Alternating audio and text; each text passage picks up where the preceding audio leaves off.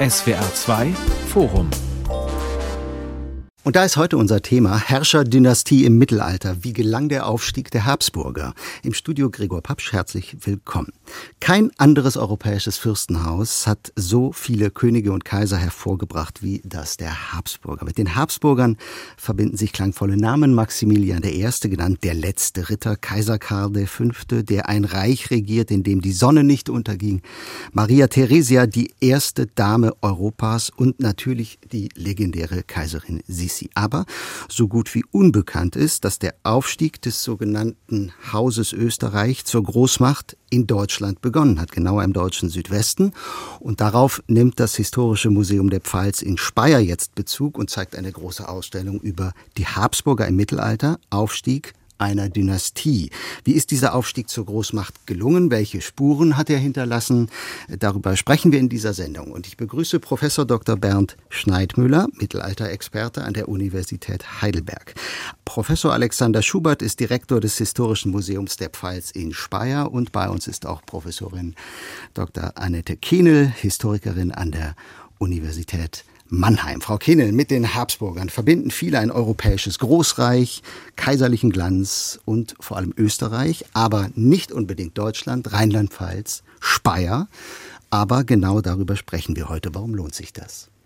Weil in Speyer das älteste Bildnis des Mittelalters steht, von dem man sagt, es habe porträtähnliche Züge. Und das ist Rudolf von Habsburg, der Gründer der Dynastie. Also ein Must-Go für, je, für jeden, der irgendwann später wieder was mit Sissi zu tun haben möchte. Also Rudolf I., König geworden 1273, einer der Protagonisten der frühen Habsburger, über den wir nachher natürlich auch noch ausführlich äh, sprechen genau. werden. Genau, und wir haben von ihm ein Porträt. Mhm.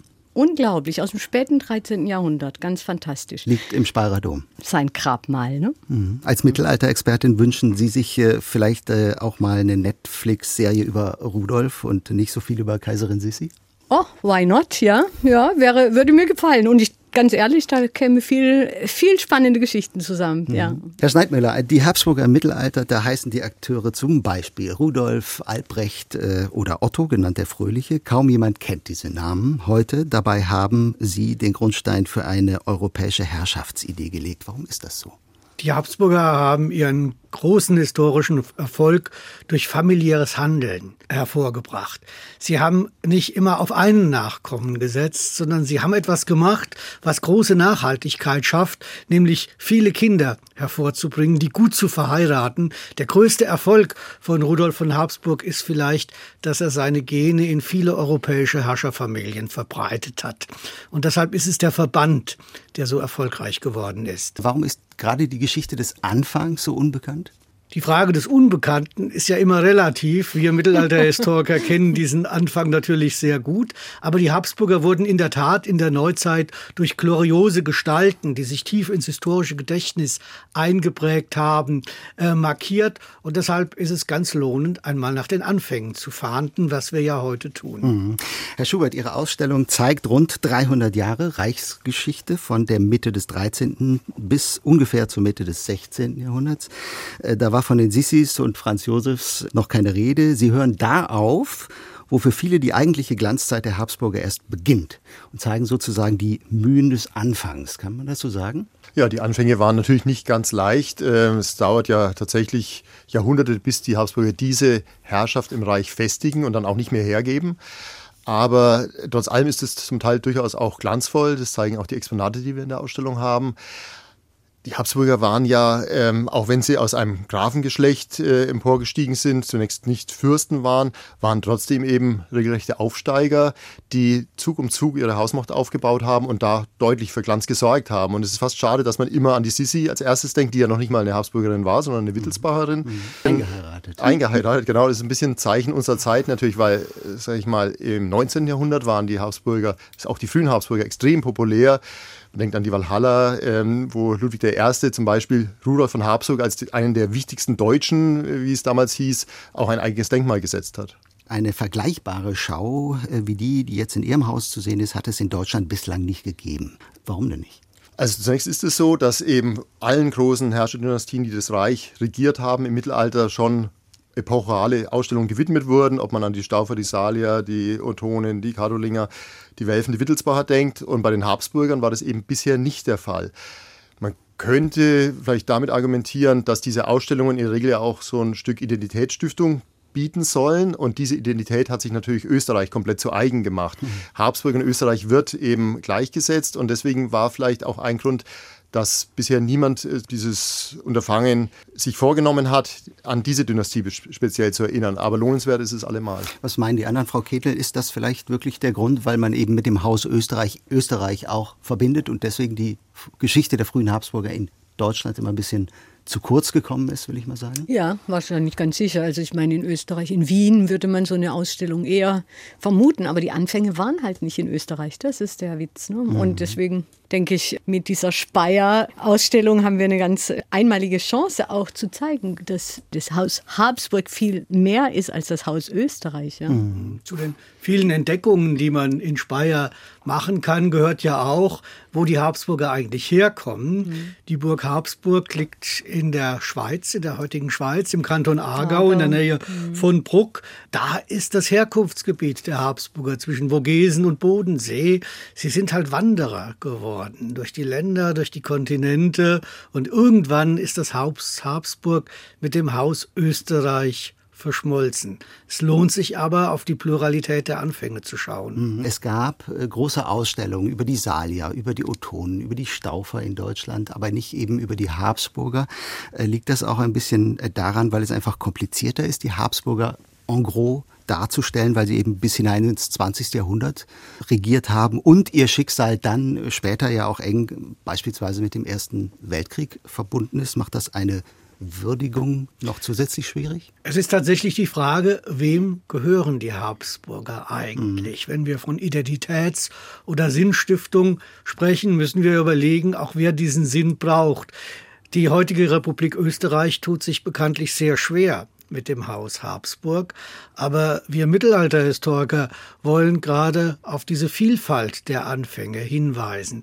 Auch die Region, wo die Habsburger eigentlich herkommen, nämlich die Eidgenossenschaft, hat sich jahrhundertelang schwer getan. Es ist ja eine Wunderlichkeit der Geschichte, dass gerade die namengebende Stammburg im 15. Jahrhundert an die Eidgenossen fällt, die ein völlig antimonarchisches Modell aufbauen. Die Habsburger hatten also Pech in der Geschichte und sie hatten das Glück, immer wieder was Neues zu finden. Mhm. Aber der erste ruhende Pol ihrer Königsgeschichte, das ist Speyer. Denn der erste Habsburger ist in Speyer beerdigt und auch sein Sohn ist noch in Speyer beerdigt und deshalb ist die vielfach gestellte Frage, warum Habsburger in Speyer ganz falsch. Man müsste umgekehrt fragen, warum Habsburger eigentlich anderswo hm. als Speyer. Wir kommen gleich noch auf Speyer hm. zu sprechen und die Bedeutung dieser Stadt in der Geschichte der Habsburger. Äh, vorher noch die Frage an Herrn äh, Schubert. Die Habsburger, es gibt sie ja noch. Also Schirmherr dieser Ausstellung ist äh, seine königliche und kaiserliche Hoheit. Karl von Habsburg. Er ist, glaube ich, seit 2007 Chef des Hauses Habsburg-Lothringen. Wie ist das eigentlich? Wie war das jetzt bei der Vorbereitung? Schaut das Haus Habsburg-Lothringen da ganz genau hin, wenn da jetzt eine große Ausstellung über die eigene Familie in Szene gesetzt wird? Also zum einen ist es so, dass es eine Selbstverständlichkeit ist, dass wenn man eine Ausstellung über eine blühende Dynastie zeigt oder eine blühende Familie zeigt, dass man mit der Familie in Kontakt tritt. Sodass klar war, dass wir Karl von Habsburg ansprechen werden. Wir stehen jetzt seit zweieinhalb Jahren in Kontakt, natürlich nicht immer mit ihm persönlich, sondern vor allem über seine Kanzlei. Und wir wurden auch unterstützt im Leihverkehr durch Empfehlungen, durch Fürsprache. Und es war eigentlich ein sehr, sehr angenehmer Kontakt. Aber es war zu keinem Zeitpunkt so, dass hinterfragt wurde, was macht ihr da eigentlich oder wie kommen wir in der Ausstellung weg. Das Haus Habsburg, das sieht man auch im Vorwort des Kataloges, wo Erzherzog Karl eben auch über die Historie seiner Familie schreibt, äh, hat durchaus eine realistische Wahrnehmung und weiß natürlich, dass so eine jahrhundertelange Geschichte auch nicht ohne Gegensätze, Brüche, Schwierigkeiten, Aufstiege und Niedergänge äh, stattfinden kann. Also mhm. es ist alles andere als eine lineare Erfolgsgeschichte. Okay, aber Sie mussten also nicht versprechen, äh, quasi eine Geschichte von Glanz und äh, Gloria zu inszenieren hier in Speyer. Da war keinerlei inhaltliche Einflussnahme. Okay, schauen wir uns äh, die Anfänge der Habsburger im Mittelalter an. Hier im Südwesten Deutschlands eine europäische Großmacht formiert sich vor der Haustüre quasi. Die Stammlande der Habsburger, Herr Schneidmüller, Sie haben es eben schon gesagt, liegen in der heutigen nördlichen Schweiz. Wie sind Sie eigentlich und wann in den Südwesten Deutschlands gekommen? Sie sind vom Südwesten Deutschlands in die Welt gekommen. Da, wo wir die Habsburger zum ersten Mal greifen, ganz sicher im hohen Mittelalter. Das ist keine besonders alte Dynastie, die wir zurückverfolgen können in der Wirklichkeit, sondern nur in der Fantasie der Habsburger selbst. Da, wo wir sie also zum ersten Mal greifen können, sitzen sie tatsächlich im Land zwischen Vogesen und Bodensee. Schwerpunkt ist die namengebende Burg Habsburg und sie sind eigentlich dadurch erfolgreich geworden, dass sie das Glück haben, dass in der nördlichen Schweiz viele Adelsgeschlechter aussterben im 13. Jahrhundert. Das ist manchmal so, unerklärlicherweise. Und dadurch kommen Erbschaften zustande. Und der Begünstigte dieser Erbschaften ist tatsächlich Graf Rudolf von Habsburg, der dann mächtiger ist, als es seine Vorfahren waren. 1273 ist er römisch-deutscher König geworden. Wie kam es dazu? Die Königswahl ist schon ein wenig überraschend. Es ist sicherlich so gewesen, dass es hier zu einem Kompromiss gekommen ist. Nach einer sehr schwierigen historischen Situation, nach dem Ende der Staufer, müssen sich die wahlberechtigten Fürsten, das sind insgesamt sieben in dieser Zeit, irgendwie zusammenraufen und sie entscheiden sich nicht für den mächtigsten von ihnen selbst, das wäre der König von Böhmen gewesen, sondern sie entscheiden sich für einen mächtigen Grafen, der aber kein Fürst ist. Mhm. Das heißt, sie nehmen jemand aus der zweiten Reihe. Und das große Glück dieses Herrn ist, dass er diese Wahl produktiv genutzt hat. Mhm. So, jetzt Frau Kehnel, es gibt ein prominentes Bild von diesem König. Man kann es anschauen im Speyerer Dom. Da ist sein mutmaßliches Aussehen auf seiner Grabplatte verewigt, eine berühmte Darstellung, denn da blickt einen nicht ein kraftvoll stolzer Herrscher an, sondern ein mir kommt es wenigstens zuvor, ein eher trauriger Monarch mit hängenden Mundwinkeln, sorgengeplagt, ein alter Mann. Äh, was weiß man über diesen König?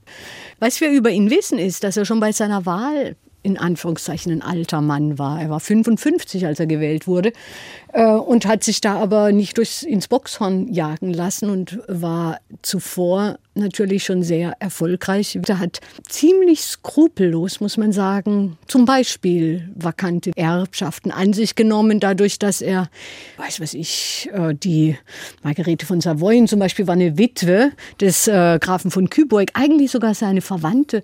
Und der hatte im Grunde einfach das Erbe streitig gemacht. Er hat auch andere mit Fäden überzogen oder sie, die Zürcher, hat er zur Zahlung von Schutzgeldern äh, gezwungen, dadurch, dass er sie mit Krieg überzogen hat. Mafia-Methoden könnte mhm. man sagen heute, ja. Also diese Geschichten werden, und das ist das Interessante, schon zu seinen Lebzeiten erzählt und aufgeschrieben. Und das Interessante ist, dass er nichts dagegen unternommen hat.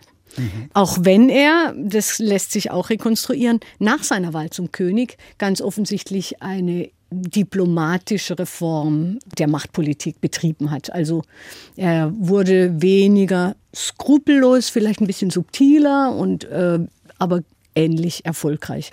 Was wirklich interessant ist, es gibt sehr viele Anekdoten auch über diesen Herrn. Es gibt sehr viele Anekdoten. Mhm. Offenbar war äh, Rudolf im Gespräch. Äh, was sind denn so die bekanntesten, die schönsten? Also die insgesamt kann man bei den ganzen Geschichten, glaube ich, einen Kern festmachen, dass entweder er sich selbst inszeniert hat oder inszeniert wurde, immer wieder als der volksnahe Herrscher, aber auch als der arme Graf. Eigentlich ist es so, dass Ottokar von Böhmen ihn abkanzelt. Er selber ist der mit purer Prachtentfaltung am böhmischen Hof äh, residierende König und dagegen wird dieser arme Graf gewählt. Aber ich, man könnte sagen, dass Rudolf vielleicht sogar mit diesem Bild auch ein Stück weit kokettiert. Es gibt diese eine Überlieferung, dass als Rudolf Ottokar in Wien unterwirft, Ottokar ihm huldigen muss, dass Rudolf da im schlichten Wams eines Ritters saß mit Lederschürze und dann den hochdekorierten König im prachtvollen Ornat vor also sich eigentlich hat. wäre das wie Jeans und Turnschuh, oder? Ja. Er sitzt da mit Jeans oder wie? Er sitzt da auf jeden Fall im Bescheidenheitsgestus äh, und muss da, und der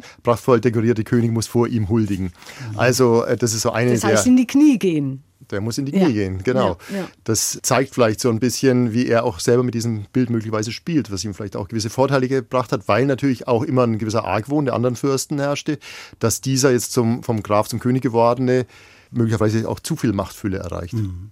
In welcher Tradition hat er sich denn gesehen als König, Herr Schneidmüller? Nach allem, was ich äh, gelesen habe, scheint er ja doch äh, anders als seine staufischen Vorgänger Friedrich Barbarossa, Friedrich II., das Wunder der Welt, ein äh, gewaltiges Stück uneitler gewesen sein. Er hat das Reich nie verlassen, er ist auch nicht nach Rom gezogen, um sich zum Kaiser krönen zu lassen, angeblich, weil sich kein Papst finden ließ, der dafür in Frage gekommen wäre.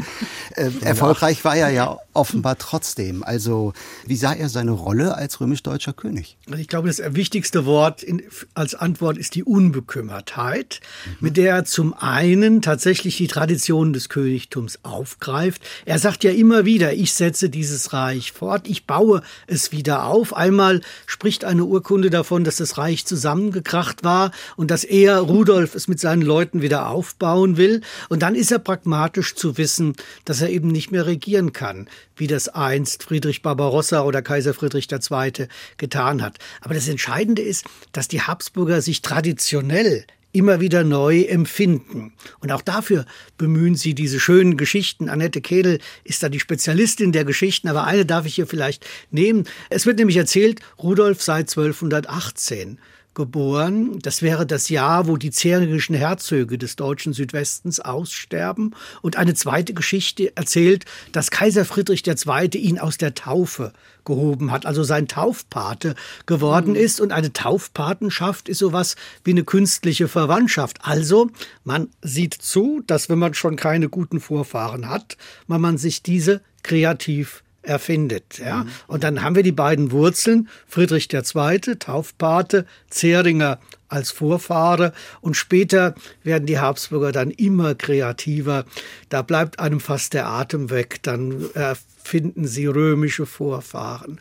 Sie entdecken in ihren Vorfahren Priamus, den Trojaner, die antiken Kaiser, die Väter des Alten Testaments. Es gibt eigentlich kaum noch ein großer Mensch, der nicht Vorfahre der Habsburger in dieser kreativen Phase geworden ist. Aber das Interessante ist eben, dass dann sozusagen komplementär dazu, zu dieser imperialen, kaiserlich-staufischen Tradition, dieses absolut, ja, bürgernahe äh, Bild eines neuen Herrschers kultiviert wird. Und eben auch, du hast ja gesagt, vorhin mit dem grauen Wams sitzt er da und belehnt den Ottokar von Böhmen, aber gleichzeitig gibt es ganz viele Geschichten davon, wie er sich mit Bürgern unterhält, wie er sich unters Volk mischt, zum Teil unerkannt, inkognito den Leuten auf den Mund hören möchte. Also die schönste Geschichte dazu spielt in Mainz. Und wir wissen auch, dass er dort war im Winter 1288. Und da war es so kalt, dann wollte er sich wärmen und sitzt zu einer, geht zu einer Bäckersfrau an den Kohleofen, der da schön bullert in dieser Bäckersstube. Und hat halt so ein, so ein Söldner-Wams wieder an, ja, sieht aus wie ein alter Soldat und die Bäckerin, die will den raushaben nach einer Weile und sagt, jetzt geh wieder, du alter Mann. Und der sagt dann, äh, nö, er will noch hier bleiben. Und dann sagt er, ja, und dein Dienstherr, also dein, der König, ist ja noch viel schlimmer als du. Und sie nennt dann den Dienstherrn also das heißt Rudolf I. von Habsburg. Ja. Ich habe es mir extra nochmal rausgesucht. Erbärmlicher, blinder, alter Hurensohn, sagt sie zu ihm. Ja.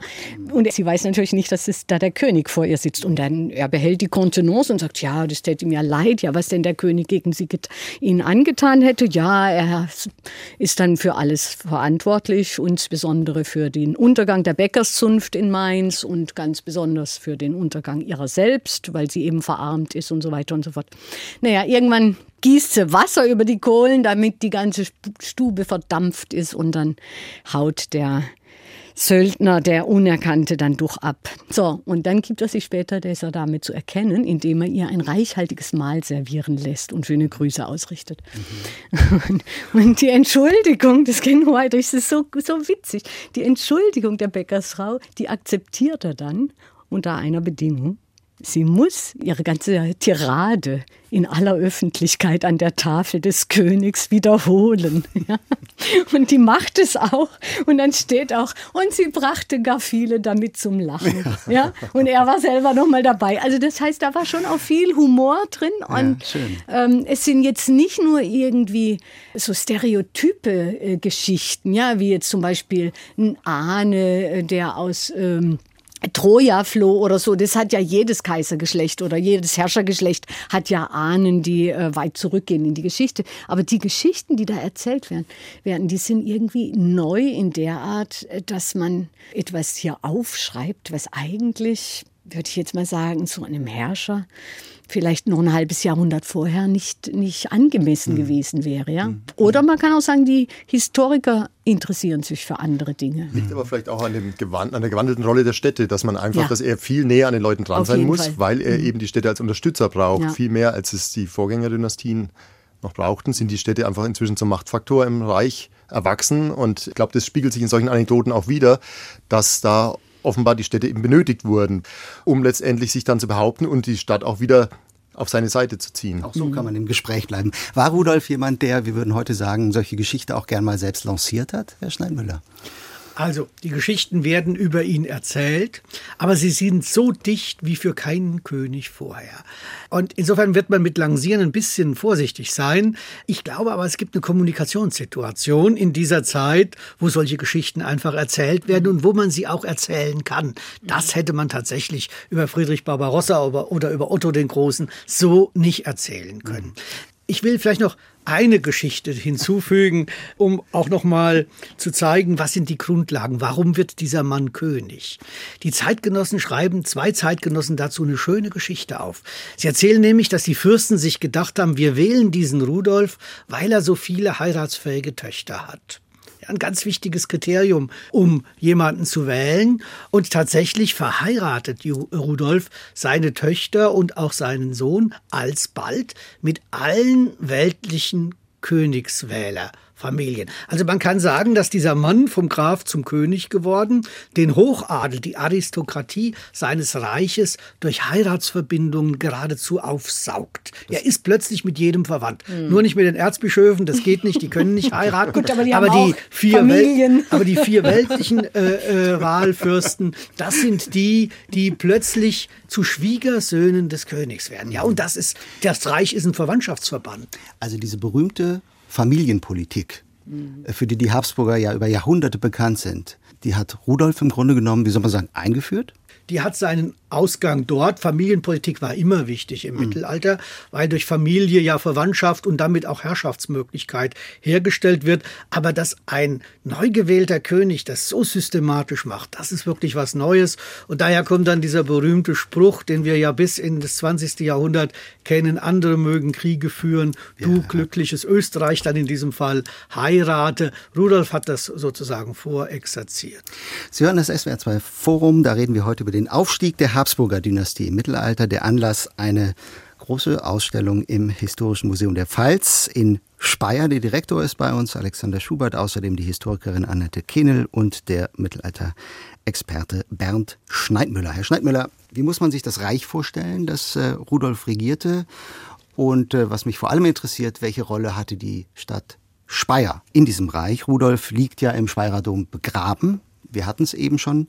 Das wollte er auch so. Warum ausgerechnet dort? Zunächst mal zum Aussehen des Reichs.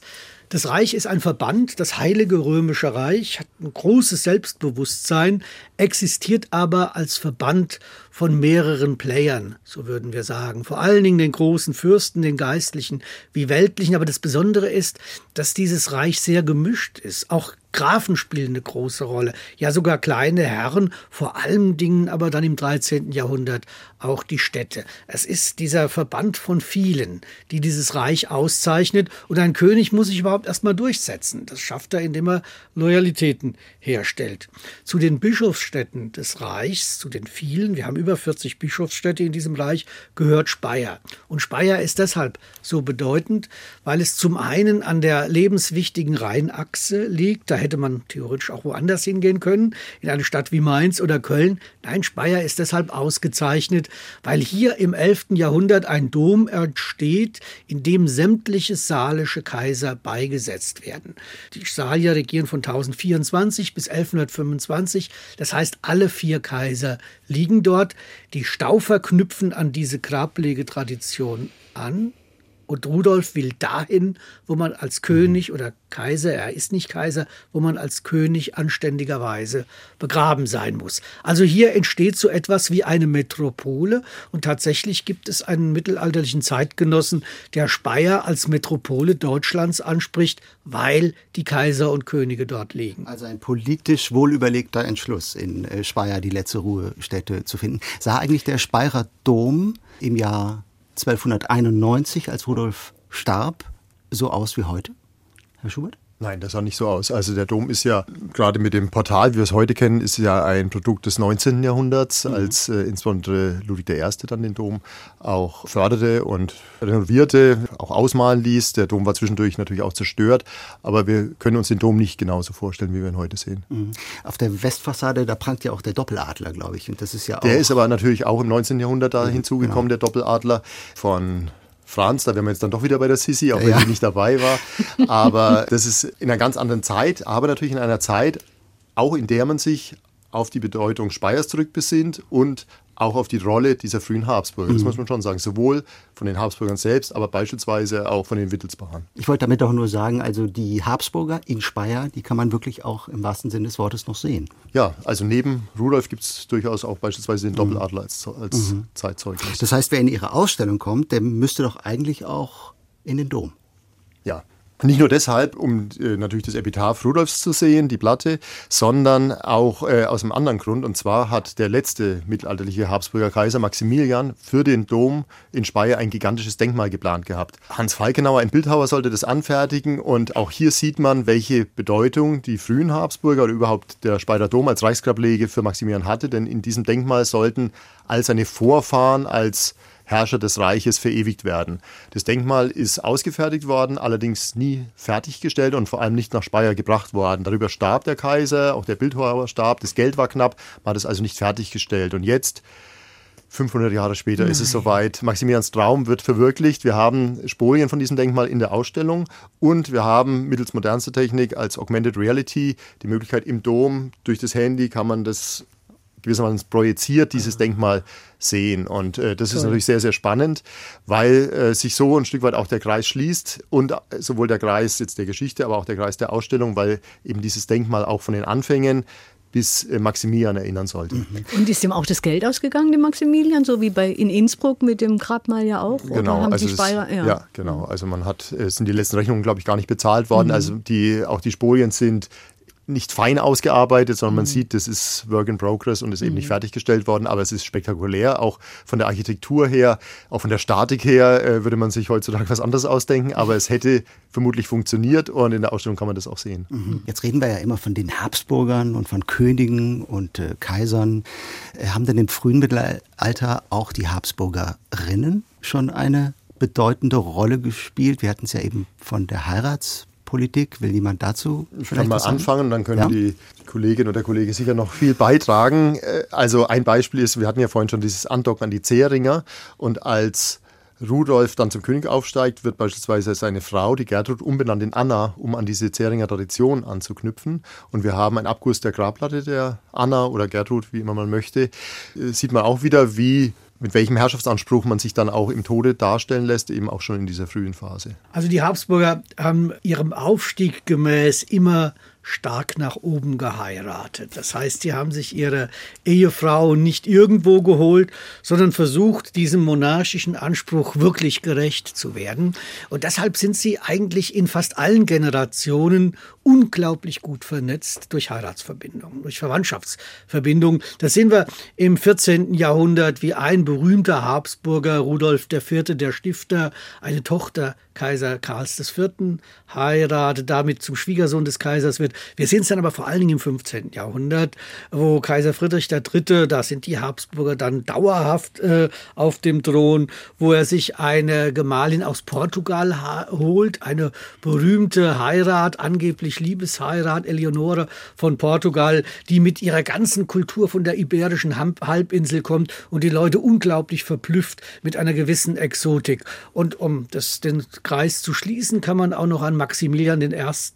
erinnern, der eine berühmte Erbtochter bekommen hat, die Erbtochter von Burgund, die Maria von Burgund, und die ihm damit was ganz Neues, nämlich ganz Westeuropa erschließt. Also die Habsburger waren schlau in der Auswahl ihrer Frau. und sie hat aber viel Glück. Geschichte ne? mit Maria von Manchmal Burgund. war es sogar eine Liebesgeschichte. Ja, ja. aber den mit Nutzen der Mitgift, da kann man ja, sich auch da, gut verlieben. da geht's auch ohne. Da kann man sich gut verlieben. Manchmal ja. war es eine Wird ein bisschen hier ein Insidergespräch, Frau Kene.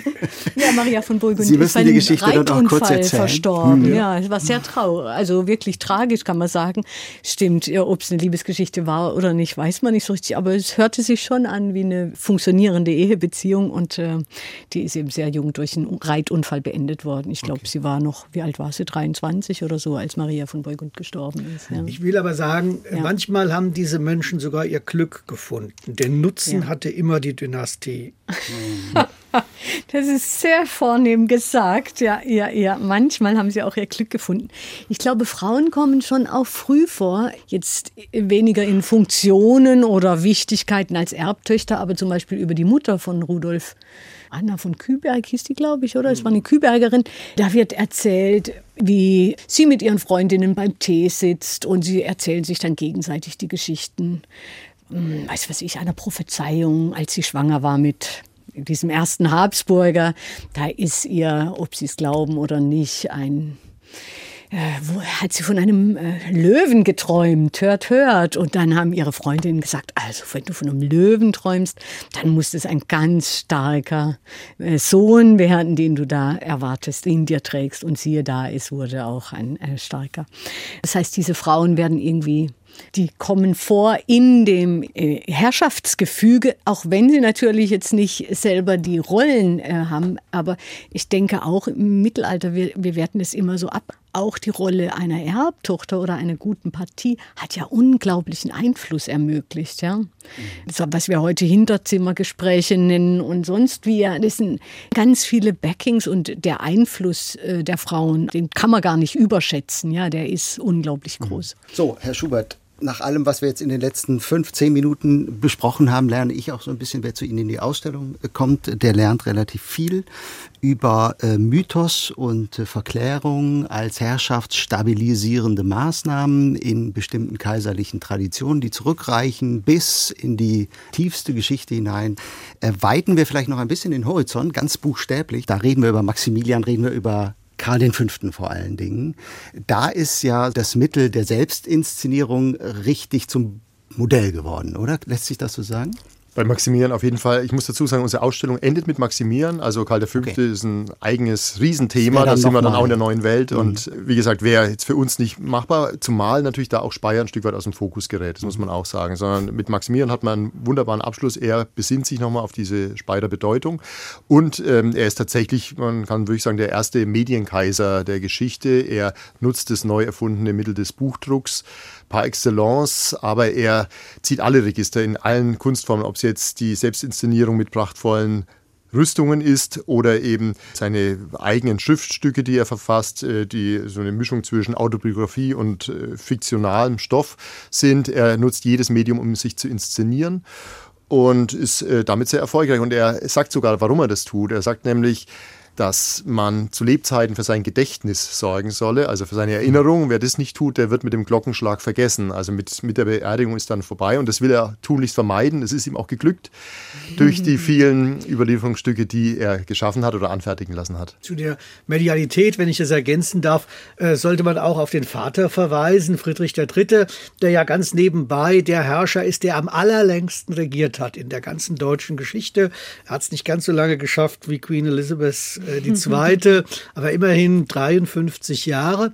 Ein Herrscher, der unglaublich fern war eigentlich vom Reich, der aber geschafft hat, Präsenz herzustellen. Und er hat eine Devise entwickelt, A, E, I, O, U, A, E, I, O, U, also die fünf Vokale, die er überall hat anbringen lassen. Der Herrscher war fern, aber A, E, I, O, U war omnipräsent. Und das ist auch ein Zeichen dieser Medialität, wo Kaiser oder Könige sich einfach stellvertretend präsentieren. Wir sind das heute gewohnt durch diese Icons, die wir überall sehen, aber das ist ein ganz neues Mittel, Herrschaft gleichsam präsent zu halten und sich zu inszenieren. Mhm. So, da haben wir schon ein paar gute Stichworte, um gegen Ende äh, dieser Sendung nochmal so eine Art Bilanz äh, zu ziehen. Selbstinszenierung, Medialität. Äh, wir haben von der Heiratspolitik gesprochen. Wenn wir diese diesen Erfolg der Habsburger, der im Mittelalter beginnt, versuchen Sie resümieren. Gibt es so etwas wie einen roten Faden? Warum waren die Habsburger so erfolgreich?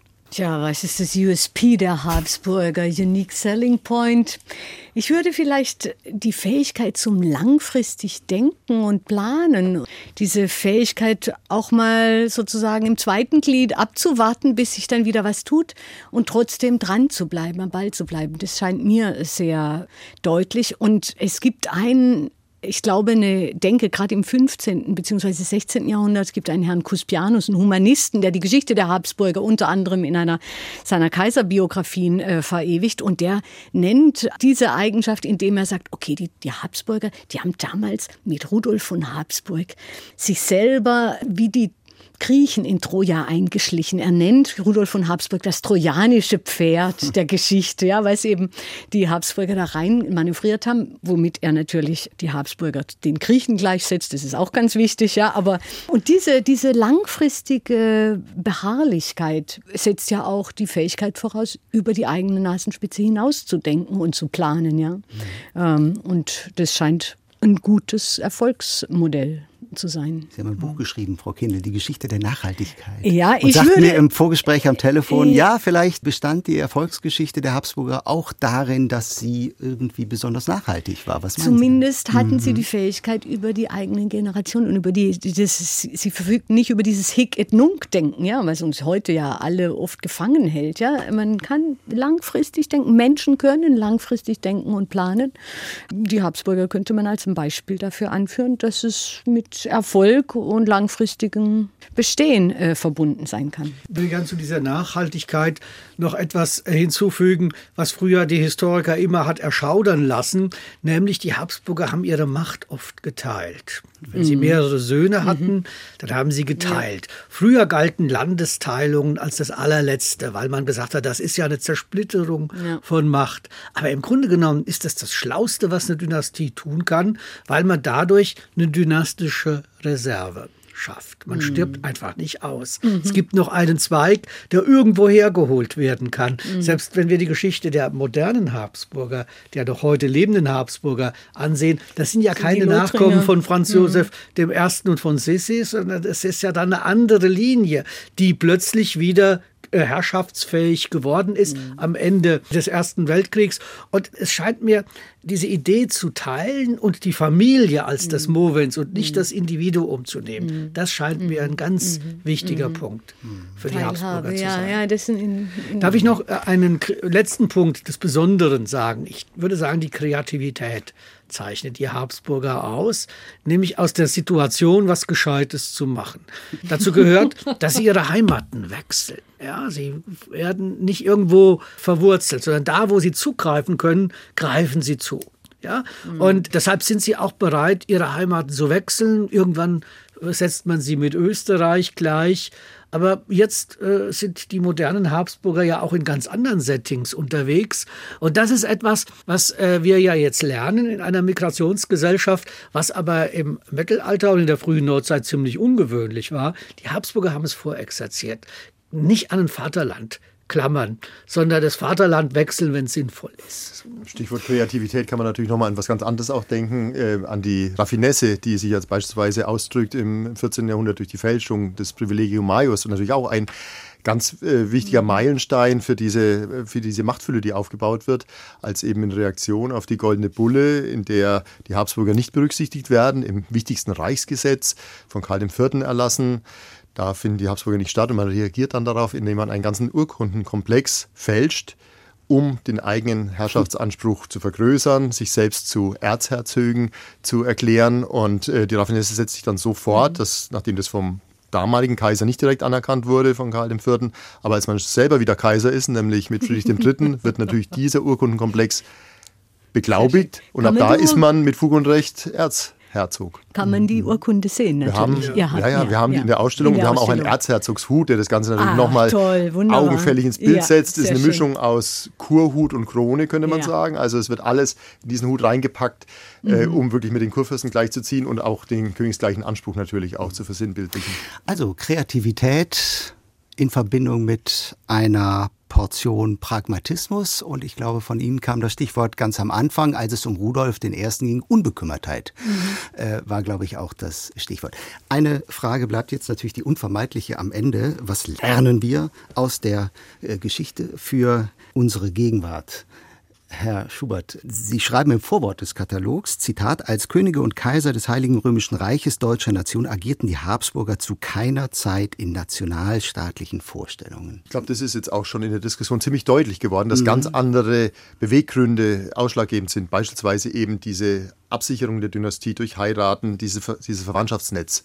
Das ist sicher ein, ein ganz entscheidender Punkt und ich denke aus heutiger Zeit ist es, äh, aus heutiger Sichtweise, ist es eben ein Reich, das unter vollkommen anderen Regeln äh, bestand, in dem ganz andere Prinzipien herrschten. Und von daher ist es interessant, darauf zu blicken. Sicherlich nicht als Lehrstück oder als Vorbild für unsere heutige Zeit, aber doch auf so ein Reich zu blicken, in dem viele Völker miteinander gemeinsam regiert wurden, in dem eben sowas wie Nationalstaatlichkeit, was ja jetzt in der jetzigen Zeit plötzlich wieder ein großes Thema ist, was wir ja schon dachten, was man fast überwunden hätte, eben keine Rolle spielte. Ich glaube, das macht es schon sehr, sehr spannend als Betrachtungsfeld. Sie erzählen die Geschichte des Aufstiegs einer Adelsdynastie zur europäischen Großmacht. Die Frage vielleicht in die Runde, also wie, wie, wie kritisch muss man so eine Erzählung auch begleiten, wenn man äh, eine Ausstellung zeigt, gerade in Zeiten, wo mancherorts wieder nach einer Monarchie gerufen wird? Also wir haben natürlich einen gehörigen Abstand zu dem, was wir zeigen mit 500 Jahren. Von daher glaube ich, kommt auch keiner auf die Idee, dass wir jetzt hier, wie gesagt, das Ganze als Exempel für die Gegenwart aufziehen würden. Es, ist, es gibt natürlich Parallelen. Es gab damals brutale Kriege. Jetzt sind wir plötzlich in Europa wieder in einem brutalen Krieg äh, gefangen, also am Rande zwar, aber trotzdem irgendwo gefangen. Aber ich glaube, dass die Unterschiede schon sehr, sehr groß sind, dass man jetzt keine Analogieschlüsse ziehen sollte und wir das natürlich auch nicht tun. Nee, Analogien drängen sich nicht auf, aber aus der Geschichte lernen kann man durchaus. Mhm. Und ich würde sagen, auch die Habsburger sind ein wunderbares Beispiel dafür, wie wandlungsfähig wir Menschen eigentlich sind und wie erfolgreich es ist, wenn man in der Lage ist, sich zu verändern. Ich sage immer, Menschen können Transformation. Wir sind ganz hervorragende Transformationsbewältiger. Mhm. Ja, das äh, scheint mir manchmal heute vergessen zu werden, weil alle wollen, dass wieder alles so normal wird, wie es, weiß was ich, vor der Pandemie oder vor dem Krieg oder sonst wann war. Aber eigentlich ist das die Kernkompetenz von uns Menschen ist, dass wir uns verändern und eben reagieren auf Veränderungen. Und da entstehen die tollsten und auch faszinierendsten und langfristigsten Ergebnisse. Also Menschen können Veränderungen. Würde gerne unterstreichen, dass ich eigentlich keine Analogien in der Geschichte, jedenfalls in der vergangenen Geschichte, suche, sondern ich finde es eigentlich viel spannender, sich auf die Andersartigkeit einzulassen. Und da sehe ich eben diesen Kreativitätspool, genauso wie Annette Kedel es eben vorgetragen hat. Andersartigkeit hinzunehmen bedeutet ja auch, sich irgendwo selbst zu relativieren, mhm. zu akzeptieren, dass frühere Epochen, vor allen Dingen auch das späte Mittelalter, das hier im Fokus steht, die großen Probleme der Menschheit anders bewältigt hat, mhm. als wir das heute tun. Und das schafft ja auch Sicherheit, dass in 30, 40 Jahren unser Denken auch übergangen wird. Ich will es nur an einem Beispiel deutlich machen. Als ich mich mit den Habsburgern beschäftigt habe, war für mich eigentlich das Verblüffende das Verwandtschaftshandeln. Heute stigmatisieren wir alles, was mit Verwandtschaftshandeln zu tun hat, als Nepotismus, als Clanwirtschaft und weisen es irgendwelchen primitiven Gesellschaften irgendwo in der Welt zu. Aber eigentlich ist Verwandtschaftshandeln auch normal. Um damit wieder auf die Frage der Ausstellung zu kommen, wir wollen auf keinen Fall zeigen, dass man heute etwas so machen kann oder soll, wie das im späten Mittelalter der Fall war. Aber wir entdecken, dass im späten Mittelalter anders gehandelt wurde. Und ich halte das für eigentlich das Tröstlichste aus der Geschichte, dass wir keine Analogien entdecken. Das ist ein schönes Schlusswort. Herr Schneidmüller, sich einlassen auf Andersartigkeit, vielleicht auch ein Stück weit auf das Unvertraute, das uns mhm. eben nicht so immer bekannt vorkommen muss. Herrscherdynastie im Mittelalter, wie gelang der Aufstieg der Habsburger? Darüber haben wir in diesem SWR2-Forum diskutiert. Ich bedanke mich bei meinen Gästen, Annette Kehnel, Historikerin an der Uni Mannheim, Bert Schneidmüller, zuständig für die mittelalterliche Geschichte an der Uni Heidelberg und Alexander Schubert, Direktor des Historischen Museums der Pfalz in Speyer. Die Habsburger im Mittelalter, Aufstieg einer Dynastie, heißt die Ausstellung. Zu sehen ist sie bis ins Frühjahr hinein. Infos dazu auf swr2.de-forum. Danke für diese Diskussion und Ihnen allen fürs Zuhören. Mein Name ist Gregor Papsch. Tschüss und einen guten Abend.